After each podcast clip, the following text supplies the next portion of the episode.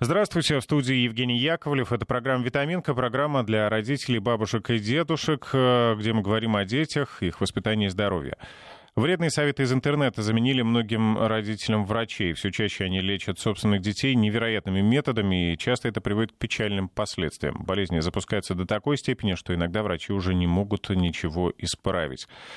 Итак, тема программы «Здравый смысл. Заботьте о здоровье своего ребенка». Пишите, звоните, задавайте свои вопросы. Телефон э, эфира 495-232-1559. Для сообщений WhatsApp 903-170-63-63.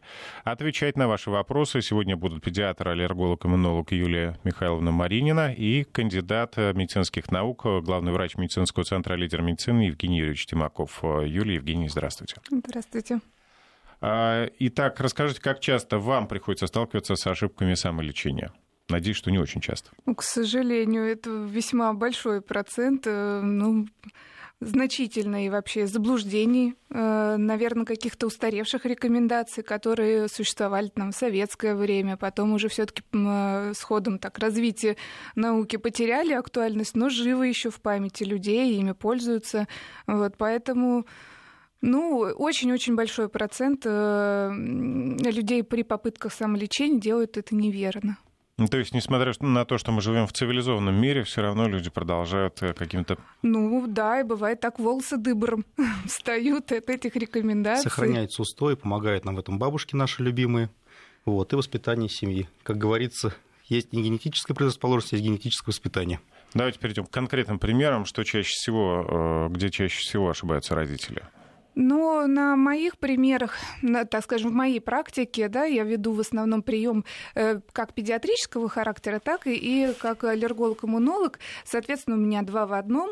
Ну, и самое часто это, наверное, у маленьких детей грудного возраста любую сыпь э, связывать сразу с пищевой аллергией и самостоятельно назначать антигистаминные препараты, не видеть от этого естественного эффекта, то есть это как бы ожидаемо, что родители не увидят эффекта, связать сразу все с пищевой аллергией и исключить э, любые продукты, посадить маму кормящую, если она кормит грудью, соответственно, э, хлеб и воду, ну, как правило, курицу и гречку, да, э, вот, и, и э, ну вот, как скажем, не получить э, эффекта от этого всего, зайти в тупик – ну и уже тогда прийти к доктору. Вот, и э, с такой, как скажем, с таким посылом, что ну как же, у нас же аллергия, а антигистаминное средство не помогло, значит, не аллергия. А так как э, кожные высыпания очень часто не имеют эффекта, ну, как скажем, положительного от именно антигистаминного лечения, неэффективно кожу лечить только антигистаминными средствами. Необходима наружная терапия и все остальное. Вот. И, ну, как бы вот, вот, вот с этой ситуацией встречаюсь я максимально часто именно как э, аллерголог.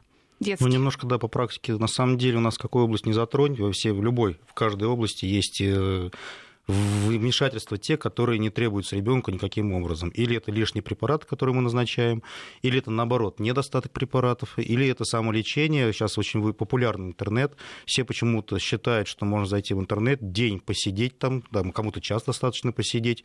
Вместо того, чтобы доктор, который учился 7 лет, потом еще 2 года еще учился в ординатуре, плюс еще много лет практика, когда назначает какой-то препарат, почему-то считают, что родители намного умнее и знают точно, как лечить каждое заболевание. Причем это касается всех областей, начиная от вирусных инфекций, закачивали аллергиями, как коллега сказала, и э, кашлями, и какие-то заболевания почек стараются сами лечить. Более того, многие пытаются вести свой образ жизни, диеты, там, веганство э, на ребенка переложить, когда э, мы ребенку не додаем просто тех кирпичиков строительных, которые закладываются у него в детстве на будущее. Какие-то активные гимнастики, какие-то активные движения для ребенка, которым просто по возрасту противопоказаны. И все считают, что это здорово, это хорошо, якобы где-то увидели, что-то, что-то прочитали. А подробнее расскажите по поводу веганства, когда маленьких детей там в три года уже да, приучают к такому образу жизни. Насколько это вред? Ну, во-первых, у детей у нас есть определенные кирпичи, как я говорил, строительство для организма. Да? То есть мы состоим из определенных блоков. Эти блоки у нас должны поступать вместе из, извне да, в организм, должны поступать с едой, с какими-то продуктами питания, и вырабатываться должны витамины определенно для того, чтобы ребенок рос и развивался. Вот если мы не додаем этих кирпичиков, а у взрослых их 8 незаменимых аминокислот, их можно теоретически получить из растительных продуктов, как делают вегетарианцы. Но у детей незаменимых аминокислот их 10. То есть и гораздо больше. И вот эти две аминокислоты, это аргинин и триптофан, они поступают только из животных продуктов, не из растительной пищи. А отвечают они за что? А отвечают они за рост иммунной системы, они отвечают за развитие эндокринной системы, они отвечают за мышечную ткань, за рост вообще организма в общем в целом. Если их недополучать, то дети, соответственно, развиваются неполноценно. И в будущем закладки на дальнейшую жизнь у них нету, к сожалению. Ну да, можно добавить еще да, дефицит железа, который очень часто при этом э, сопутствует, потому что железо это у нас, э, ну, источник железа это опять-таки мясные продукты, вот, и не всегда можно адекватно заменить железо э, биодобавками, потому что опять-таки переноси, ну, как скажем, у многих препаратов железа плохая переносимость, стороны желудочно-кишечный тракт, начинается расстройство стула, вот, и в связи с этим прекращают, бросают принимать препараты железа и постепенно скатываются в такое железодефицитное состояние. В общем, э, я тоже поддержу в этом э, случае Евгения о том, что э, не стоит э, перекладывать свои убеждения относительно вегетарианства, строгого тем более, на ребенка. Все-таки, мне кажется, это сознательный выбор человека. Я ничего такого глобально против не имею, когда делают люди взрослые, потому что взрослый человек все-таки, ну, он сам кузнечик своего счастья, да, что, ну, свои убеждения убеждений может, э, пожалуйста, там развивать. Вот. Но на детей все-таки, мне кажется, должны быть какие-то разумные применены рекомендации по питанию. Это очень важно. Ну и взрослый человек более стойко переносит какие-то проблемы со здоровьем и впрочем. Ну, он может, наверное, больше себе быстрее как-то скорректировать, я не знаю, обратиться при недомогании, почувствовать ухудшение, улучшение. Ну, то есть как-то выразить свои мысли, да, чувства и ощущения. Ребенок, он не всегда хорошо может э, передать, что он чувствует боль, дискомфорт, там, хорошо ему, плохо ему. Мы, в общем-то, все получаем через э, информацию через родителей и через осмотр от ребенка. А, у нас есть первый звонок. Юрий на связи. Юрий, здравствуйте. Ваш вопрос. Да, здрасте. Подскажите, пожалуйста, вот у меня сыну 5 лет. Э, проблема появилась еще где-то с полутора лет, наверное, где-то так. Э, голени э, чешет ноги постоянно. Вот. Сказали врачи аллергия. Сказали, мажьте, если знаете такую штуку, болтушка какая-то, вот тут мазь. Вот. Она не помогает, мы стали дегтем мазать. Деготь помогает. Но помогает как? То есть он успокаивает, э, если постоянно мазать, то проходит эта болячка, расчес. Если потом перестаешь мазать, то потихонечку, потихонечку, потихонечку опять начинается. Это точно аллергия или это что-то другое? Ну, это, наверное, вопрос больше ко мне, да, я, да, наверное, как больше, больше к вам, да. да. Вот. Эм, ну, естественно, у кожи со слов мы вообще не можем, да, ничего, никаких выводов сделать здесь однозначно надо осмотр, это первый момент. Второй э, момент, э, то, что часто аллергически воспаленная кожа обсеменяется микробами. Малосезия, стафилококк золотистый, это те микроорганизмы, которые часто очень поражают э, вот такую воспаленную именно аллергически кожу. Вот. И, естественно, естественно, снимая вот эту бактериальную, как скажем, обсемененность различными средствами, мы можем э, способствовать заживлению. То есть вот э, то, что дегтем там мажут, да, болтушка, скорее всего, была на основе цинка, как я полагаю, потому что это самая частая распространенная э, ситуация.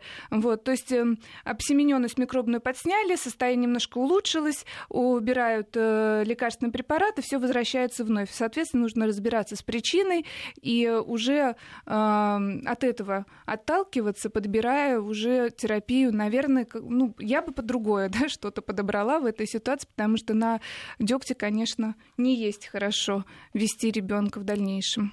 А что еще пытаются лечить дегтем? По-моему, такое частое средство. Ну, дегтем в основном как раз кожные заболевания. Перхоть, со... да, которая опять-таки грибковыми инфекциями вызвана. нарушение работы желез. Да, сибарею различные ну, Нарушение формы. работы железа, да, сибарейки, да, да. потливости Но различные, это ножки всё, потеют, это ручки потеют. инфекционного характера, в том числе э, кожные заболевания. А... Вот один метод народного лечения, деготь. Да. Готовясь, готовясь к этой программе, меня удивило частое использование грудного материнского молока в приготовлении различных снадобий.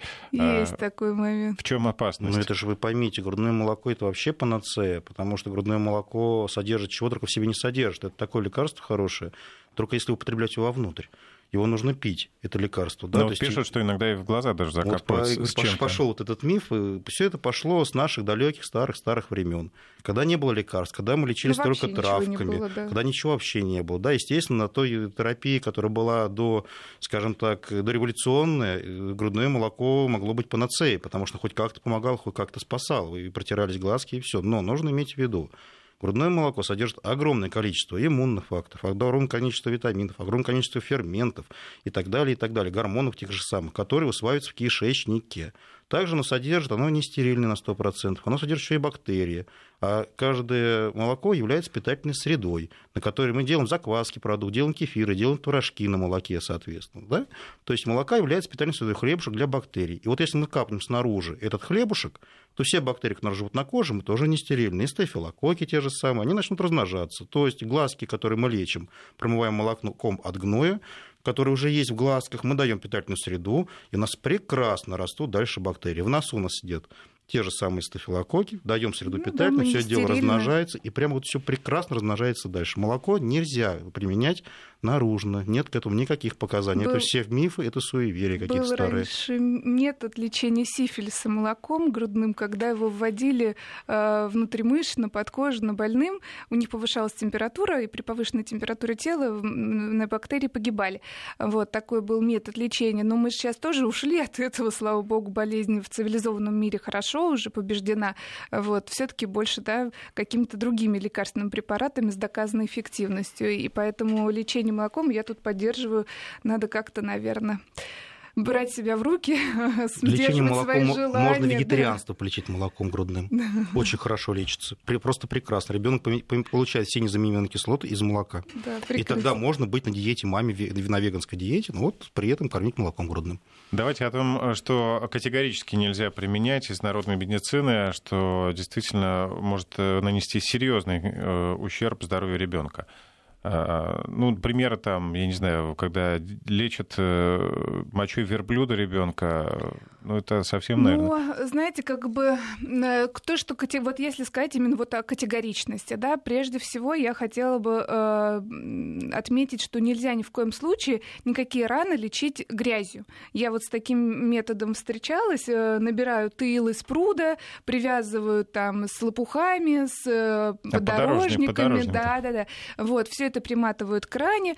Э, э, мы да, боимся э, занести инфекцию, в том числе столбняк, ну, на рану, поэтому прежде всего вот лечение, грязевое такое лечение ран открытых в домашних условиях, там, в деревню у пруда, я бы хотела от этого прежде всего предостеречь. Вот.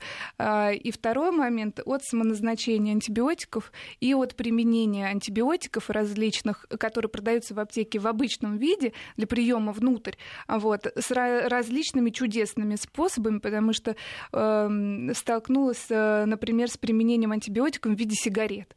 Вот, то есть, когда антибиотик растал... Ну, да, да, да, тол, толкут вот в порошок антибиотик, заворачивают его э, в бумагу, вот, и, значит, как сигарету... Ну, хорошо, они... это нельзя детям предложить. Нет, они это детям делают, только они это не поджигают, а один другому вкуривает. По-другому просто ребенка не приучишь к сигаретам. Надо какой-то метод с детства вот, придумывать. Есть, вот это вот этот момент, вот я все-таки как это в Ну, сигарета для меня новенькое что-то, честно да, говоря. Я прям, я сам в шоке, честно, если честно. Поэтому, пожалуйста, вот всякие различные чудесные способы применения лекарств в неприменяемых областях, это все-таки, да, надо э, прекратить. И применение, наверное, ректально детям, опять-таки, различных вариантов в виде мыла хозяйственного, там, э, э, марганцовки внутрь пить, вот такие вещи. Ну, все-таки я бы ну, как-то призвала ну, да, на самом деле, за на самом деле да. все способы народные, которые были выверены веками, где-то в каком-то была обоснованность, потому что они как-то действовали, как-то помогали. Э, вопрос в другом, то что все эти методы, которые были старые, во-первых, они не стандартизированы, во-вторых, они не подходят индивидуально к каждому, это как бы общая на популяцию действует. И то же самое мыло, да, ну что делать? Ну, раздражает внутри слизистую, да, ребенок ходит в туалет. Ну, поставьте мыло взрослому, я не думаю, что это будет приятно, какой-то кайф этот человек испытает. Там щелочь, это ожог слизистой, соответственно, слизистая поражается, умирают бактерии определенные, ну, по поводу мыла, если да, говорить, конечно, да. Конечно. При этом я к чему говорю? То, что все народные средства имели какую-то точку приложения. На эту точку приложения сделана более современная медицина, средства уже проверенные, стандартизированные, которые не, действуют, не имеют уже побочных эффектов, но с таким же эффектом. Так зачем мучить ребенка теми же самыми банками и горчичниками, да, которые потом на всю жизнь у него остается эта несчастная память, его потом к нему просто не подойдешь никаким образом, а, когда можно, есть более гуманные методы лечения, да еще и она иногда и не нужны. Банки-горчичники это больше, к примеру, для родителей успокоение, то, что они что-то сделали ребенка, то, что они попытались его спасти, попытались ему что-то сделать, а по факту большинство вирусных инфекций вообще не требует лечения. Как мы Согласна. сейчас все назначаем сплошь рядом противовирусный препарат, да не нужны они. Ребенок сам выздоравливает, нигде в Европе, во всем мире их не назначают да, есть показания к препаратам, если есть определенный какой-то иммунодефицит. Елей, елей в моем сердце, вот. я есть, слышу вас и радуюсь. Есть где-то иммунодефицитное состояние, есть серьезные вирусы, никто не спорит, есть э, те же самые герпес-вирусы, да, когда приходится немножко чуть-чуть ребенка подстимулировать, поставить то, что есть какой-то шанс, процент, что будут осложнения. Но это не означает, что мы будем ребенка лечить травками, да, то есть, э, опять же, травы тоже неправильное применение. Я против трав необоснованного применения. Почему? Потому что они содержат, помимо положительных э, веществ в себе, они содержат вещества, которые влияют отрицательно. Более того, они совместно влияют с другими препаратами, их сорбируя на себя или ухудшая их действие. Поэтому применение чисто трав тоже необоснованно, когда есть уже выверенные препараты с дозой определенного экстракта из этой травы. То есть можно применять фитопрепараты, но в виде таблетированной формы, которые фармацевтические. Вот эти методы просто не примут без согласования с врачом. И... Напомню, что у нас э, в студии э, педиатр, аллерголог, иммунолог Юлия Маринина и кандидат медицинских наук, главный врач медцентра «Лидер медицины» Евгений Тимаков. Э, пишите, задавайте свои вопросы на WhatsApp 903-170-63-63 и телефон эфира 495-232-1559. Мы обсуждаем сегодня самолечение, когда родители сами решают, что лучше для здоровья их детей. Вот, кстати, в интернете Э, сейчас активно идет э, э, кампания против прививок, против вакцинации. Все, мы... Замуси... Замусированная тема. Интересная сейчас тема. мы да, начнем ну, Тут мы скорее не, не почему, ни в чем польза да, вакцинации, а что делать с сознанием этих родителей, которые идут против? Э, ну, по самом деле, по практике сознание родителей 80, даже 90% родителей, сколько я наблюдаю, которые отказываются от вакцинации, которые не поддаются уговорам, что вакцины нужны, бегут делать прививки, опять же, ко мне, да, с когда увидят, чем заканчивается болезнь. Или когда заболевают соседи, или, дай бог, когда да. контакт идет у них в семье. Или если они попали в больницу с одним заболеванием, увидели ребенка в реанимации, от которой делается прививка. У всех почему-то сразу в голове меняется все. И вот эти тексты в интернете, как все читают, прививки делать нельзя, вот мы не делаем прививки, все, там компания идет, везде куча заболеваний, аутизмов сразу делают прививки. А вот встает вопрос, у вас уже контакт был, а не кажется вам, что уже хуже ребенка, того, что мы сделаем вакцинацию в данный момент, а не сделать ее заранее. Это первый момент. Второй момент, то, что прививки делают, и все, что пишут в интернете люди, которые делали прививку ребенку, ну, немножко, скажем так, к сожалению, э, у нас большинство детей не обследованы перед прививками. У них не делаются анализы перед тем, как сделать прививки, да, у них не смотрится общий анализ крови, вообще, может, нейтропения, может, снижение иммунитета ну, какое-то. Я тут вот, вот, знаете, как бы с Евгением, с одной стороны, согласна с тем, что действительно психология такова, что очень часто, когда люди лицом к лицу сталкиваются с проблемой, они кардинально меняют свое решение, потому что даже вот в бытность э, свою там в ранней молодости э, была такая работа, э, в Егорьевске мы ездили от кафедры инфекционных болезней, болезней э, с туром вакцинации против менингита. К сожалению, в детском саду погиб ребенок трехлетний от менингококкового менингита. Я вам хочу сказать, что ни одного ни одного родителя, отказавшегося от вакцины, не было, потому что когда это произошло вот рядом у соседа, вот, вот, вот прямо на твоих глазах, когда ты знала этого мальчика-девочку, то все, вопрос снимается. Как вакцинация жертва своего успеха. Это очень хорошая фраза, которая на самом деле в корне отражает э, то, что происходит. Как только мы перестали видеть все эти болезни живьем в лицо, прям нос к носу, вроде как-то, а что, собственно, зачем это надо, кому это надо, может, не надо. Дифтерия тому пример Раньше Ну да. дифтерии 20% смертности детей было дифтерия. Дифтерия была ангина, считалось все это или дифтерия, или инвалидизация Можно стрептокок, к Почитать примеру. прекрасно того же Булгакова, да, есть записки юного врача, прекрасное произведение э, о дифтерии, да, ну не только о дифтерии, а вот прекрасно можно почитать, называется э, «Охотники за микробами», отличнейшая книга для широкого пользования вообще. Можно посмотреть об открытиях, почитать э, вакцины и о том, как э, протекали эти инфекционные заболевания, мы, к счастью, такого не видим.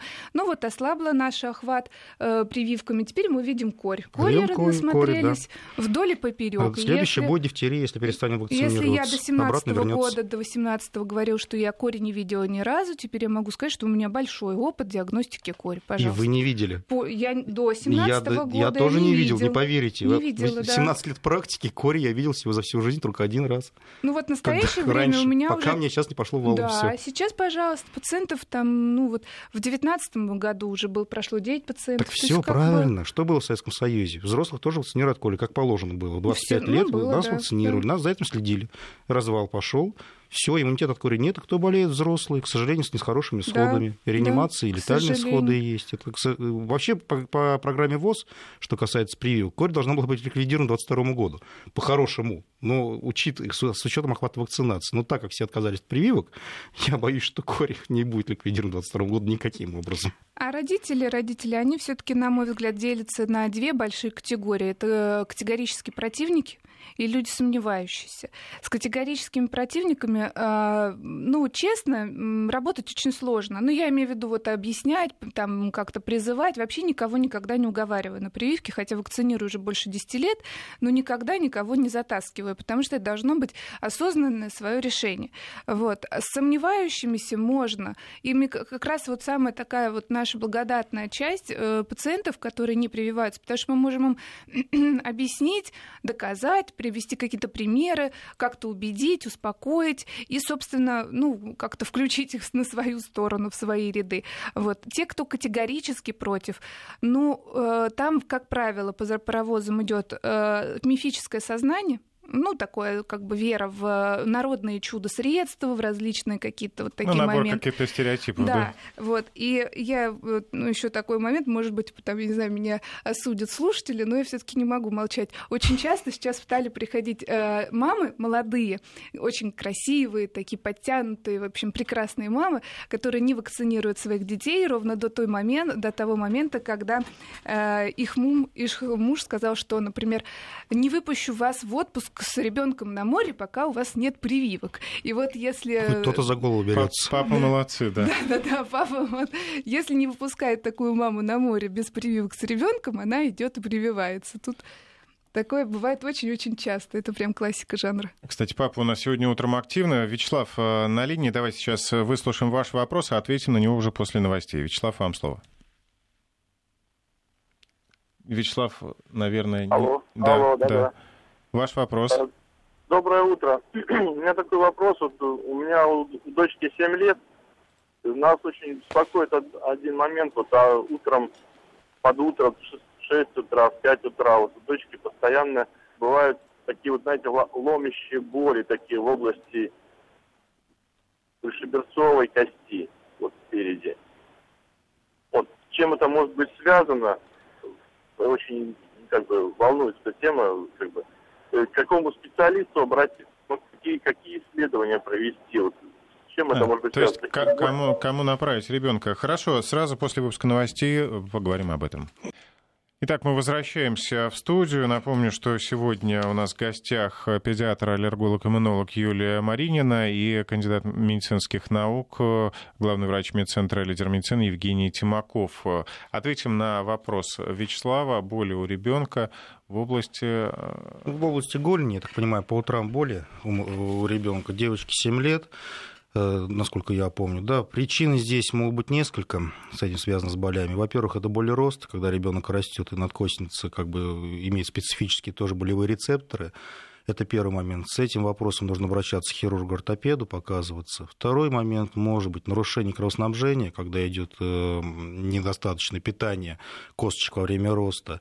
Это тоже врач-ортопед-хирург, еще есть врач-доктор-остеопат, который ищет причину нарушения кровоснабжения э, в шейных позвонках сверху, то есть когда идет нарушение кровоснабжения. Еще частая причина болей это нарушение осанки, когда ребенок неправильно спит, или неправильно матрас, или неправильно подушка, то есть когда ночью мышцы подтягивают, затягивают, и идут э, как бы, болевые ощущения это тоже врач-ортопед-хирург, да, в основном наблюдает. Опять же, бывают боли, когда нарушение идет свода стопы, то есть нарушение как плоскостопия э, формируется у ребенка, ноги за день встают, и ночью, соответственно, появляются вот эти вот боли. Следующий момент – это нарушение обменные, когда не хватает каких-то микроэлементов, например, кальция. Вот здесь нужно сдавать анализ крови, это уже к педиатру, и сдавать биохимический анализ крови, смотреть, хватает или не хватает. Потому что ребенок может не дифференцировать, могут быть боли, как судорожные небольшие проявления, как спазмы такие мышечные.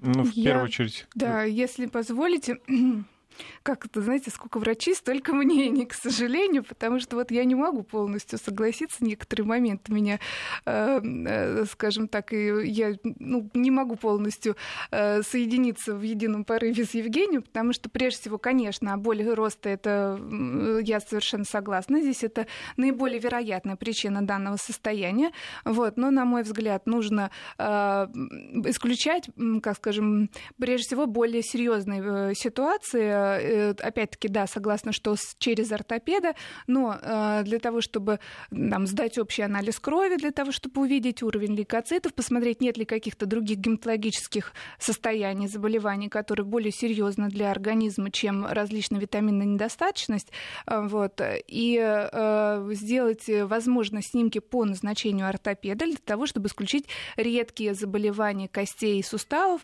вот, которые просто не хочу развивать эту тему для того, чтобы не пугать пугать слушателей напрасно. Вот. Ну, то есть как бы скрининг прежде всего должен быть между тяжелыми состояниями и болями роста. Не могу полностью согласиться по поводу остеопатии и различных нарушений кровоснабжения в шейном отделе. Вот. По поводу плоскостопия поддержу мысли о том, что да, действительно надо посмотреть и на этот аспект также. Ну, вопрос дискутабельный. К счастью, да. в данный момент, я думаю, сложного состояния серьезности не будет, потому что серьезное состояние предполагает под собой боль не утром, а в течение дня тоже. Ну, ночные, счастью, ночные да. Да, боли, согласна согласна. Прежде вот, всего, поэтому здесь, да, здесь бы днем бы тоже были бы боли, поэтому рентген ну, не помешает, часто... анализ крови, да, у нас Рентген должен только не быть. самостоятельно, а по назначению ортопеда, потому что... Естественно, там я, укладки что... определенно должны да, быть. Да, укладка и область, которую мы должны посмотреть в случае, если ортопеда будут Это однозначно, только по назначению врача с этим, это Потому бесспорно. что наши люди же, они сейчас такие, они сейчас побегут делать снимок. А в... им не сделать никто без рекомендации ну, врача. Не всегда. В некоторых центрах почему можно прийти э, при оплате услуг, сделать все что угодно. Ай-яй-яй. Да, е... Ну, то есть таким, таким образом, в первую очередь, педиатр и ортопед, да? да вот эти да, два врача. Да, да. Вячеслав, завтра, понедельник, в первую очередь, по этим маршрутам. А есть еще звонок от Александра. Александр, здравствуйте. Здравствуйте. Я хотел бы задать вопрос э, доктору Тимакову. Скажите, пожалуйста, э, ситуация такова. По медицинским показаниям было сделано обрезание ребенку в возрасте 12 лет. Где-то к 13 годам э, появилось э, пятно до фиброза. Вот э, на бывшей слизистой оболочке появилось пятнышко. Э, мы обследовали его на тему грибков, обследовали, исключили полностью склеродермию, этого нет. Но э, медленно, но уверенно пятно увеличивается, и сверху вот корочка, когда подсыхает, вот появляется корочка. Э, сдавали на обследование, ничего врачи не могут обнаружить. Э, что, что это может быть? Ну, я думаю, это, наверное, скорее совместный вопрос, да, не только в данном случае ко мне, потому что я боюсь, что там может быть и грибковая инфекция, которая просто банально не лечится. Вот эта корочка, которая, говорите, постоянно образовывается, это могла быть инвазия грибка, который попал в ранку, в слизистую оболочку, и там дальше размножается. Думаю, э, коллега меня в этом плане поддержит. Следующий момент вам нужно в любом случае с этим вопросом показываться урологом и смотреть, нет ли там эм, воспалительный процесс э, связан с э, образованием фиброза, да, с, воспалением этой данного места поражения. Вот. И решать вопросы или специфическими местными антибактериальными противогрипповыми препаратами, или решать вопросы косметологически. Это уже заниматься в институте, э, который занимается лазерной конкретной местной хирургией. Ну, по крайней мере, здесь, ну, на кожные, о кожных вопросах вообще сложно, да, ну, говорить, не, видя, не понятно, глядя, не видя, потому что иногда взгляда даже достаточно, чтобы как-то нащупать правильную мысль. А здесь, кроме, наверное, совета показаться дерматологу или урологу, ну, кто будет, кто будет более доступен. Да, скорее всего, даже двоим врачам, ну, потому ну, что. Ну, худой, конечно, можно и педиатр, потому что мы все-таки тоже многопрофильные смотрим все, да, при необходимости уже дальше направляем куда-то к узким специалистам. Но лучше не применять э, деготь или подорожник. Ну, здесь, да, да, здесь уж мы говорим о народных методах. Да. И в керосине тоже не вымачивать не Нет. надо, угу. как иногда рекомендуют. Я помню, керосином э, лечили в шее, насколько я помню. Это прекрасный Это из, из Ну, честно говоря, его и сейчас используют. И, и, правда сказать, он эффективнее бы даже, чем некоторые современные препараты. Керосин да, от потом... шеи. Только потом... Только потом, да. А что происходит потом? А я вам могу рассказать, что происходит. Раздражение местное хорошее. Ну и эффект, как у меня, конечно, может быть, зато в шее не будет. Ну, не знаю, слава богу, я облысения не видела после э, лечения керосином, но то, что потом идет колоссальный ожог кожи, и кожа потом сходит пластами просто в течение нескольких месяцев. Такое я видела. Ну, зато и в шее нету. Ну, эффективно же. Нет волос, нет шеи. Эффективно же. Абсолютно. Еще спичку рядом. Ну, а если, скажем, в маленьких дозах аккуратненько там? Ну, зачем это делать, если есть сейчас... Полудозы нельзя. Э, или полные дозы, или, да, нет, зачем это делать, если сейчас есть э, сертифицированные препараты, адекватные, спокойные, которым можно все сделать? Ну, к сожалению, не всегда помогают. Ну... Сейчас вошки такие устойчивые. Ну, садить надо с гребешком, вычесывать, это работа. Давайте в двух вот словах это напомним. Метод, кстати. О профилактике в шее, что зачем нужно следить? Или это не предотвратить, если в школу кто-то принес там или В шее может заболеть и красивый ну, ребенок чистенький ну, из благополучной да, семьи, и от, э, сейчас, социальной да, удивляться слои этому общества. совершенно не приходится, это весьма частая проблема, а, но э, профилактический осмотр во-первых, самими родителями может быть осуществлен хотя бы там после лета не, или несколько раз за лето, потому что в основном э, это всякие различные лагеря, где дети очень близко контактируют с друг другом, там нет никаких там шапок, э, да, соответственно, они играют в песочнице голова к голове, вот, хотя бы несколько раз э, за лето посмотреть, вообще несколько раз в год.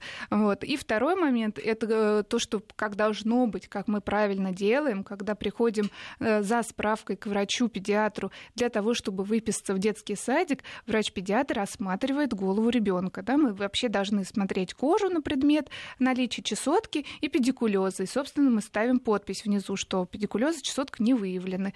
Таким образом, мы на ранних э, этапах, э, так скажем, должны предотвратить распространение ну, самое оптимальное, самое основное – это культура воспитания в семье. То есть ребенок пользуется своими предметами обихода, не, не использует ну, чужие расчески. всегда, это... мне кажется, помогает. Ну почему? Ну, это, это, это, вместе. это ну... хороший метод, потому что как в школу пришли девочки друг другу, передали расческу, расчесались. Ну, это это да. самый ну, частый согласна, путь распространения да, у девочек среди Вообще в наши дни это распространенная да. проблема? Да, конечно, Сейчас. никто не девался. Она да. как была, так и есть, так и остается. Конечно. Конечно, очень часто бывает. То, что вошки, это не то, что стыдно.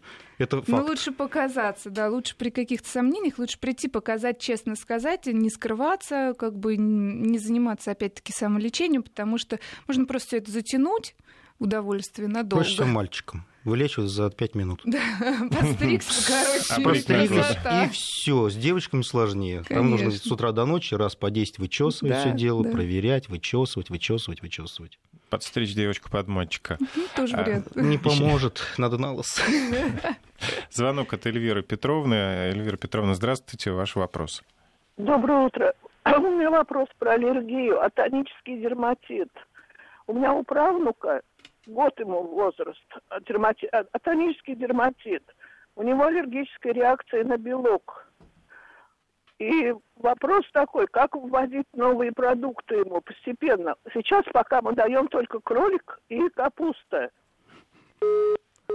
Я поняла вопрос. Это очень частая распространенная проблема а, проявления атопического дерматита, которые связывают э, с аллергией на белок э, коровьего молока. А, можно много спорить с иммунологами о том, что является ли это истинной аллергией или является непереносимостью белков коровьего молока. Ну, там разные тонкие как бы, материи, которые, в общем-то, родителям особо не интересны. Но будем называть ее аллергией к белкам коровьего молока. Поэтому Поэтому, как правило, на этом фоне при грамотно подобранном э, либо заменители молочной смеси, где белок коровьего молока расщеплен на составные части, это могут быть лечебные смеси, гидролизаты так называемые, или лечебные смеси аминокислотные, то есть где белок коровьего молока расщеплен до микро-микросоставляющих, то, собственно, своих кирпичиков до аминокислот. Таким образом, э, это является основным питанием. Это в случае, если у нас искусственное вскармливание. Если естественное вскармливание, то есть грудное вскармливание, мы э, рекомендуем маме безмолочную диету с исключением всего, что связано с белком коровьего и козьего молока. Вот. Э, таким образом, мы, разобрав вот этот, эту тему, что у нас является основным питанием, наладив это, мы стараемся плюс наружная терапия впасть в ремиссию. И уже в, в самом состоянии ремиссии потихонечку вводим прикорм. Как правило, прикорм же, он же не содержит в себе белок коровьего молока. Растительный прикорм в большинстве случаев хорошо проходит. Кабачок, брокколи, капуста различная там, цветная, ну, обычно белкочанную это, как правило, нет, а вот цветная капуста, ну, вот эти три овоща, они, как правило, хорошо заходят. Вот. И дальше два вида мяса, это индейка, кролик, и, в принципе, они правильно делают, что они вводят э, э, кролика как на один из гипоаллергенов, э, гипоаллергенных видов мяса. Вот. А дальше рацион э, расширяется постепенно с учетом индивидуальной переносимости ребенка без введения продуктов с белком коровьего молока. То есть это минус творог, минус кефир, минус йогурт, минус различные там хлебобулочные изделия, печенье, которые могут содержать в себе белок коровьего козьего молока. А все остальное это фрукты, расширение видов мяса, расширение круп, а, там каши различные. Это, в общем-то, доступно и, как правило, при нетяжелых формах атопии и пищевой аллергии, в общем-то, проходят у нас гладко. В большинстве случаев э, основная масса детей, она именно такая. И это очень радостно, потому что через какое-то время, обычно к двум-трем годам, пищевая аллергия переживается, организм израстает болезнь, так скажем, то есть его иммунная система дозревает, такой острой и жесткой реакции уже не наблюдается, и, как правило, э, при хорошем стечении обстоятельств родители забывают в 2-3 года о том, что у них существовала такая проблема. У некоторых пациентов потом, к сожалению, это возвращается в виде аллергического насморка, аллергического ринита, там, ну, каких-то других форм атопического дерматита у подростков или бронхиальной астмы. Но это только часть детей. Основная масса все-таки переживает это все процесс благополучно и потом, в общем-то, превращается в вполне себе здоровых взрослых людей. Ну, чем можно возразить профессионал? Ничем. Кстати, есть вопрос, э, почему у вас э, в эфире э, все врачи очень подробно и понятно все объясняют, а на деле, видимо, в реальной жизни обстоит все иначе. Ну, потому что мы приглашаем в эфир лучших, чтобы вы получили Спасибо, наиболее квалифицированные ответы. Так, вопрос, э, тут будет два в одном, и от слушателя, и от меня. Мама ходила с восьмилетней дочерью в бассейн, после бассейна выпила шоколад, э, поела сухарики, на другой день высыпала сыпь на обеих руках, на обеих кистях с наружной стороны. Мазали тридермом и фенистилом. Аллергия ли это? В прошлом году проверяли, на пыль есть, но не на все проверили на сухарики и хлорку не проверяли. Ну, сухарики вообще вещь серьезная, да, вот поесть химию, это вообще самое оно. Ну, вообще очень... А, сухарики, наверное, вот... Э, ну, да, конечно, да, потому что ничего, да. Вообще очень часто э, острые аллергические реакции возникают при стечении неблагоприятных обстоятельств. То есть, когда несколько факторов действуют, что-то одно они переносят, возможно, хорошо, а когда несколько как бы моментов, да, тут же вот все это выплывает. Очень часто, э, там, например, почему-то так страшно звучит, допустим, острая аллергическая реакция в самолете. Это бывает очень, ну, как бы не редкость. Как правило, э, человек с эмоциональной нагрузкой, потому что он нервничает, да, он обезвожен, потому что он мало пьет, как правило, в дороге. А, э, плюс он ну, часто, к сожалению, у нас пассажиры принимают алкоголь, да, выпил там рюмку, съел какой-нибудь орешек и получил острую аллергическую реакцию, анафилактический шок в крайнем случае, да, то есть это э, совокупность э, э, факторов, включая физическую нагрузку и обезвоженность. Возможно, в бассейне тоже такая была нагрузка, которая там, ну, они проплавали, допустим, мало пили воды в этот момент, э, плюс сочетание благоприятных факторов получили э, кожную реакцию. Аллергия, не аллергия, аллергия. Вот тут вот, особенно когда это локализовано, еще как-то плохо поддается тридерму, комбинированному препарату с гормонами, здесь на самом деле большой вопрос. Может быть, ну, вода фактор, способствующий передаче инфекции. Может быть, здесь какой-то другой, другая проблема, не кожная, не аллергического характера, а может быть, инфекционного. Надо показываться. Ну вот вопрос от меня, да, почему сразу начинают э, мазать все сами? Тридерм. Да, кстати, это очень часто бывает опасно, потому что, допустим, есть какое-то вирусное заболевание, например, контагенозный моллюск, к примеру, конечно. и мы мажем гормонами, мы только его усиливаем, он распространяется по всему телу. А если там еще, не дай бог, чесотка, Тоже мы вот не лечим. пальцевые промежутки да, сразу как раз на руках чесотка часто этом, бывает, да. да, как вот это, и мы мажем сразу гормонами, то есть мы даем, в принципе, по факту питательную среду, то есть мы снижаем свой иммунитет местный, а инфекция дальше размножается. Поэтому самолечение, конечно, здесь неправильно.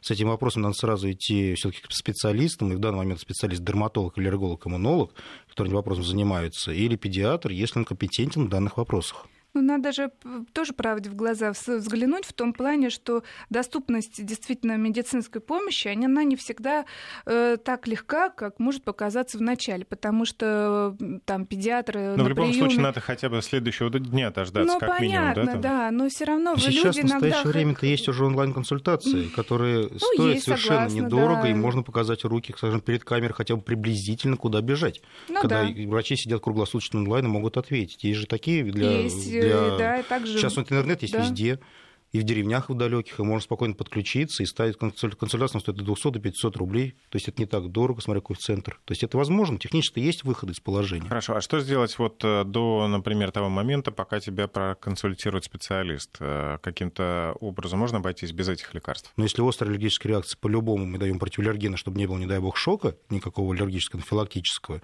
Вот. Если острая ситуация, вызываем скорую помощь, не ждя, соответственно, Да, согласна. терапевта. А если местная реакция непонятна, ну, день-то это потерпит, можно записаться на следующий день, как вы сходить к Да, врачу. то есть как бы суть в том, что если вы скоропомощные какие-то препараты приняли, в этом, в общем-то, это правильно, грамотно, в том числе принять однократно антигистаминный препарат, принять жаропонижающий или дать ребенку жаропонижающий в возрастной дозировке разрешенной, да, все с ибупрофеном, парацетамолом, ну, обычные наши средства, при боли в ухе, как бы при... Э, Сорбент те же самые дать. ну, что-то вот такое врача. самое, тоже можно, самое тоже безвредно. обычное, первичное, там, я не знаю, ну, мы же не будем смотреть там на рану у ребенка, как-то мы ее сможем все-таки в домашних условиях обработать, антисептиками пе- перебинтовать и дальше уже э, двигаться, как скажем, согласно тяжести ситуации. Если Ну уж точно, поддержу не, ну точно не гормонами сразу лечить. Ну, да, то есть не заниматься прежде всего, самолечением, наверное, то, о чем мы против сегодня говорим. курсового приема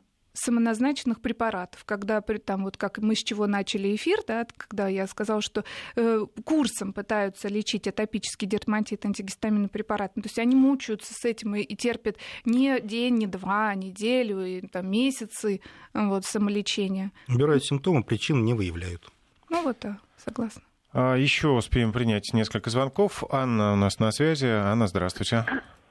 Здравствуйте. Ваш вопрос? Да, у меня вопрос. а, Моему сыну 30 лет сейчас, но у него обнаружился низкий уровень железа в раннем довольно возрасте, где-то в годик. И мы с того момента вот постоянно, периодически принимаем препараты, но все равно у него как бы уровень железа не выравнивается, а, ну, до нормы. Вот мне интересно, почему это происходит, ну, как бы почему его организм а, из продуктов питания не получает, как бы не всасывает а, достаточное количество железа, вот, и что с этим делать? И а, второй вопрос, почему так произошло? То есть это во время беременности мой организм там ему что-то не додал, или же вот во время родов э, у меня там антибиотик внутривенный был, эм, и может быть как-то из антибиотика это произошло. Ну, искать причины, как бы то, что дали антибиотик или еще что-то, это, наверное, нелогично, это не нужно, потому что... Ну это точно не из Да, антибиотиков в причина родах, это кроветворения, она закладывается да, поводу. внутриутробно, раз, генетически, два. А третий момент, то, что, честно говоря, нормы-то у нас усредненные для всех людей, и у каждого человека может быть индивидуальная норма. И если человек себя чувствует нормально, никаких у него нарушений, проблем нету, если вы проверили полностью транспортную систему, всю, которая переносит железо, связывание железа, перенос этого железа, количество этого железа в организме, не только гемоглобин смотрится, Конечно. а смотрятся другие факторы. Если вы выявили, что достаточно витамина В12 у человека, да, если достаточно фолиевой кислоты, и то, что помогает в усвоении этого железа, Что-то мне подсказывает, что там нет обследования такого. ну, вот я просто говорю, вот это обследование, если было ну, столько уже вре- времени прошло, что наверняка было какое-то обследование сделано. Я более чем в этом уверен. Если все остальные параметры в норме, вопрос стоит только в гемоглобине, и человек развивается, растет, и никакого у него вопросов нет, ни, ни усталости, ни утомляемости, ничего, то Честно говоря, я бы просто оставил бы контроль анализа крови на всякий случай там, раз там, в 3-4 месяца, просто контролировать уровень гемоглобина и жить спокойно с этим, с этим вариантом. Ну, я, э, я бы все-таки начала бы с того, что мы, ну, очень мало у нас информации в данной ситуации о конкретном этом ребенке, поэтому нужно посмотреть, конечно, что было сделано, что не было, и все-таки я предлагаю обратиться на консультацию к гематологу, потому что есть еще и наследственные формы желе- ну, различных видов анемии, не связанных с железодефицитом. Такое тоже бывает. И эти ситуации гораздо реже, но они встречаются, поэтому э, мы, ну, кадаем настоящее время на кофейной гуще, предлагаю как бы э, не мучить родителя, успокоить маму тем, что она не виновата, и том, что ей поставили там когда-то антибиотик, который сейчас антибиотики при беременности по назначению врача, это не критично, вот, это не Они же значит, что... все. Да, они сейчас э, там пенициллинового ряда, очищ- очищены Но все равно люди Ничего, волнуются, конечно. волнуются. Я поэтому и хочу успокоить, что она не виновата, и то, что ей это было сделано, тоже ничего в этом страшного нет. Проблема, видимо, в другом. Необходима консультация гематолога с подробным обследованием, и дальше уже действовать в связи с тем, что там будет выявлено на обследовании. Дефициты это или какие-то другие Окей. состояния, можно ли на этом поставить точку в данной Андрей ситуации? у нас э, еще успеет задать свой вопрос. Андрей, если можно, коротко. Да, у ребенку 13 лет, делаем все прививки. Последняя прививка была на туберкулез и показывала увеличение. Мы отправили к врачу и нам сделали все анализы. Какие последствия могут быть от этого?